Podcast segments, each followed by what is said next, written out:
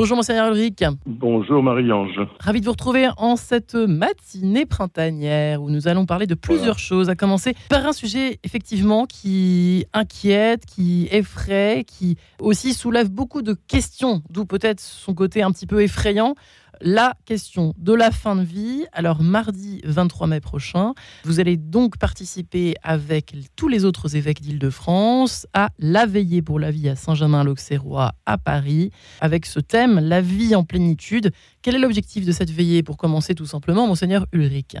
Eh bien, d'abord, ça fait 14 euh, ou 15 fois de suite, euh, c'est depuis 2009 que les évêques de l'île de France ont cette habitude d'inviter les chrétiens à une soirée, à un moment de prière en faveur de la vie et, de manifester ainsi un, geste euh, par un geste fort et un geste de prière, un geste de rassemblement et un geste de prière, c'est-à-dire l'engagement des chrétiens en faveur de la vie comme un don un don reçu à entretenir, à accueillir, à, embellir et par lequel nous rendons grâce à Dieu. Et pourtant, même au sein, j'imagine, euh, au sein de la communauté chrétienne, c'est pas si évident que cela. Euh, la question et la réponse surtout que vous venez de donner, par exemple, euh, certainement créer plusieurs questionnements, voire un, vrai débat en fait, hein, d'idées autour de j'ai le droit à mourir quand je le désire, en gros. Hein. bien, euh, même si je suis créé par Dieu, j'ai quand même le, droit d'arrêter ma souffrance et donc de carrément tout arrêter, si je puis dire.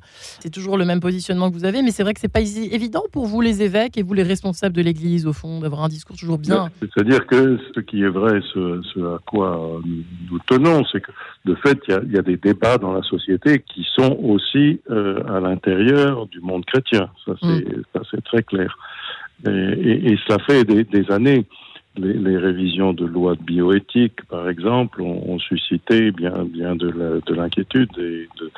Bon, donc euh, c'est pour ça que ça fait 15 ans que ceci dure. Et que chaque année, nous, nous invitons à cela dans, dans cette période. Euh, c'est en général dans la période printanière, euh, au moment où la vie renaît euh, ou la vie, voilà, que nous, nous pensons qu'il est, qu'il est bon de manifester par un geste de prière. Ouais. Ceci, c'est-à-dire, nous nous recevons tous de Dieu, c'est ce que nous croyons, et, et nous pensons que, en effet, Dieu ne, ne demande pas que nous souffrions. C'est pas, mm. pas son objectif.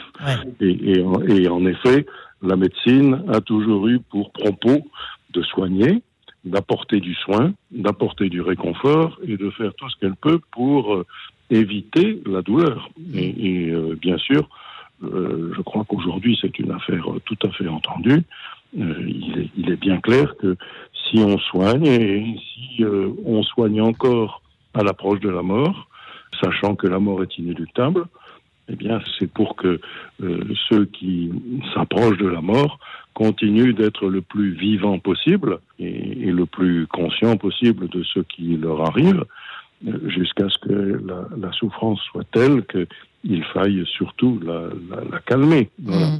Et puis, on, comme dirait l'autre, avec la, prière, on ne peut pas se planter, quoi. c'est un peu avec un non, c'est-à-dire que nous ne faisons pas d'abord de cela un, sujet politique, disons.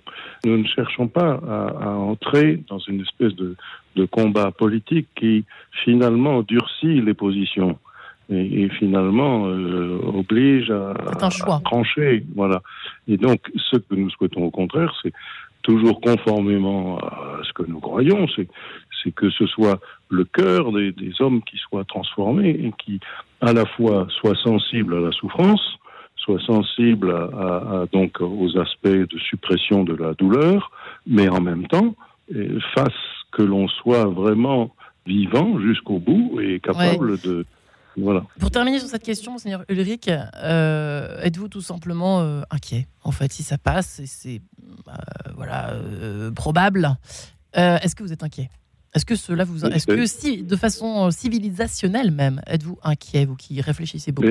Je veux dire, euh, depuis euh, depuis des siècles, nous, constatons que nous ne sommes pas toujours d'accord avec les lois qui sont prises par les différents États. Mhm. Voilà.